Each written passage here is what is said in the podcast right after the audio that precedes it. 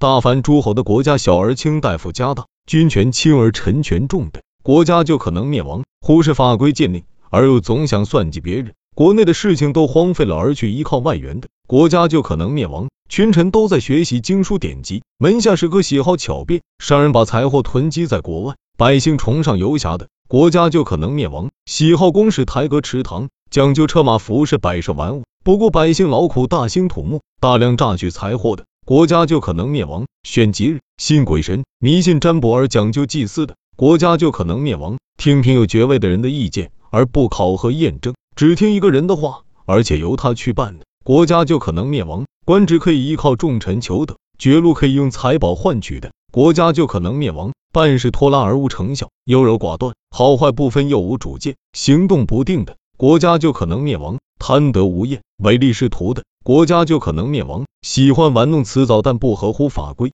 讲究巧辩而不求实用，沉溺于华美的文采而不顾它的功效的国家就可能灭亡。君主不学无术，而且轻易表露情态，泄露机密而不知隐藏，不能严密防范而又把臣下的禁言透露出去，国家就可能灭亡。凶狠暴虐而不平和，不听别人的忠谏而逞强好胜，不顾国家安危而轻率自信。国家就可能灭亡，仰仗外国的支援而怠慢近邻，依靠强国的救援而侮辱邻国的国家就可能灭亡。寄居国外的游客把大批财宝存放在国外，对上刺探国家机密，对下干预民事的国家就可能灭亡。百姓相信相国，臣下轻视君主，君主宠爱相国，相信他又不能废除的国家就可能灭亡。国内的杰出人才闲置不用，反而去寻求国外的人，不按功劳大小去考核，而喜欢用虚名。把寄予做客的人破格启用而凌驾故旧的国家就可能灭亡；轻视嫡子而庶出的掌权，太子还没有确定而君主过世的国家就可能灭亡；君主狂妄自大而不悔悟，国家混乱而自以为美，不估量本国的实力而看清邻近敌国的国家就可能灭亡；国家弱小而又不卑躬谦下，国力不足而又不服强国，没有礼貌而又侮辱强大的邻国，贪婪任性而不善于外交的。国家就可能灭亡。已经有了太子，而又从强大的敌国娶来正妻，那太子就有危险了。这样群臣也会变心，群臣变心的国家就可能灭亡。胆小怕事而又不敢坚持己见，问题早已发现而因内心懦弱，也知道可以解决，决定了却又不敢执行的国家就可能灭亡。出国的君主还在国外，而国内已另立新君，在国外做人质的太子还没有回国，而君主又另立太子，这样群臣就会有二心。群臣有二心的国家就可能灭亡。打击侮辱大臣而又戏弄他们，杀戮小民而又一反常规的意使他们，小民心怀怨恨，牢记耻辱；而君主又专心一意的宠幸而又戏辱他们，于是劫杀的事就会发生，发生劫杀之事，国家就可能灭亡。两个大臣同时当权，君主的叔伯兄弟又多又强，国内结党谋取外援而争夺权势的国家就可能灭亡。只听侍从妃妾的话，只听宠幸近臣的计策，朝野内外悲仇怨恨。而又履行不法的国家就可能灭亡；怠慢侮辱大臣，对叔伯兄弟又没有礼貌，使百姓劳乏困苦，杀戮无辜的国家就可能灭亡；喜欢用自己的小聪明来改变法规，时常把自己的私利混杂在公务之中，法制禁令常常改动，号令下达无数的国家就可能灭亡；没有险要的地势可守，城墙不坚固，无粮食储备，财力物力贫乏，没有防守和攻占的准备，又轻举妄动去进攻的。国家就可能灭亡，君主的族人寿命不长，君主又接连死去，因而做了君主，奸臣专权，拉拢国外的游泳结为私党，一再割地以求得敌国青睐的国家就可能灭亡。太子受到尊重而名声显赫，侍从属下及其党羽众多而且强盛，又与许多大国友好交往，而且很早就有威势的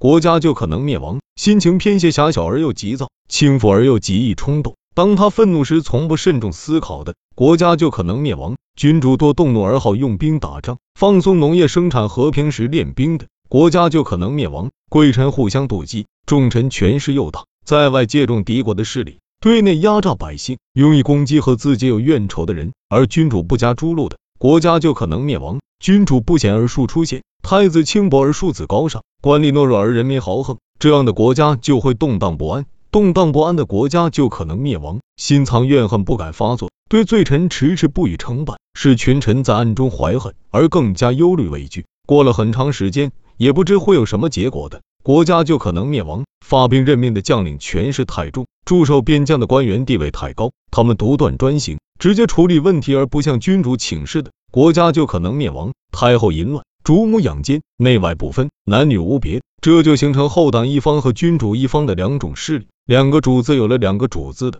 国家就可能灭亡。王后卑微而婢妾尊贵，太子卑微而庶子尊贵，丞相权轻而掌宾客的官吏权重，这样就会里外不分。而轻重颠倒，里外不分，轻重颠倒的国家就可能灭亡。大臣异常显贵，四党人多势众，阻逼君主的视听，阻碍君主决断而独揽大权的国家就可能灭亡。豪门贵族私人的属下可以被任用，立过军功的后代可以被排挤，偏僻乡村里的有善名的被举荐，在职官吏的功劳被埋没，重视谋私利的人而看不起为国立功的国家就可能灭亡。国家的府库空虚，而大臣却很富厚。本地居民贫苦而客居之人却很富足，耕作出征之家困乏，而工商之家得利的国家就可能灭亡。看到国家的利而不赶紧去办，听到有祸乱的苗头而不去及早设防，征战守备知识流于轻浮，只是想着用仁义装扮自己的国家就可能灭亡。不是想着祖先的设计，只是羡慕小民对父母的孝敬，不顾国家的利益而听从王后的意志，妇女掌政，